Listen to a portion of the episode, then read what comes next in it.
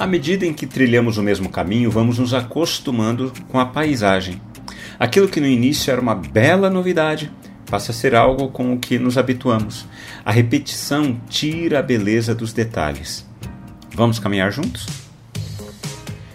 As práticas religiosas sempre foram iniciadas com uma intenção boa. O problema é que, quando essas práticas são repetidas de maneira exaustiva, perdem a sua força e o seu vigor inicial por exemplo, o jejum. Inicialmente, a prática do jejum na igreja cristã jamais foi realizada para buscar poder espiritual.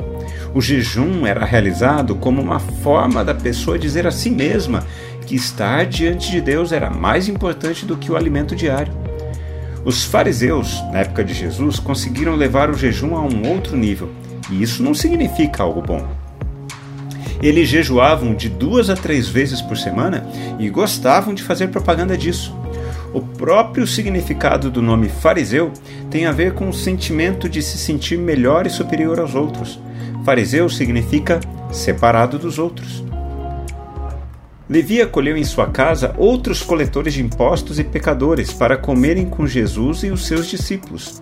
O problema para os religiosos é que este era o dia de jejum na semana. O texto nos conta que os discípulos de João Batista e os fariseus estavam jejuando e ficaram muito incomodados com a situação.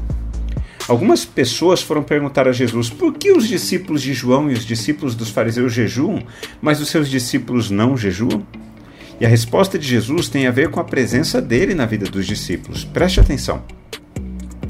Como podem os convidados para o casamento jejuar enquanto o noivo está com eles? No entanto, Virão dias em que o noivo lhe será tirado, e então, naquele dia, eles vão jejuar.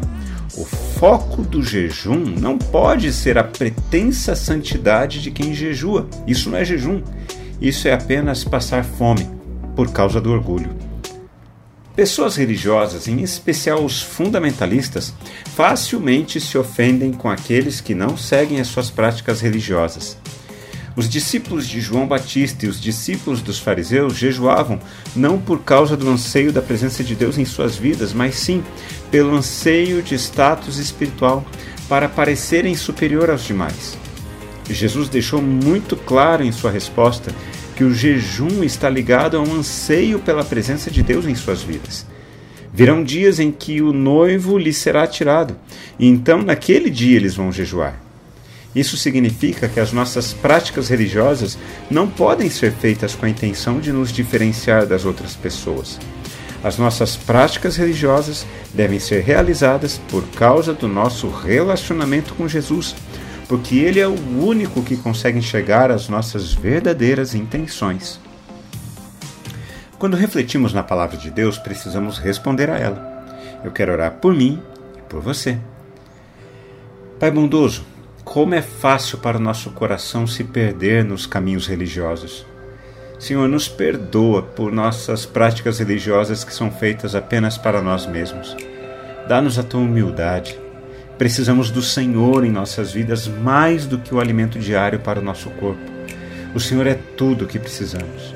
Obrigado por tua presença em nós. Em nome de Jesus. Amém. Espero que você tenha um dia magnífico na presença de Deus. Um forte abraço a você, meu irmão, minha irmã. Nós nos falaremos mais no nosso próximo encontro. Até!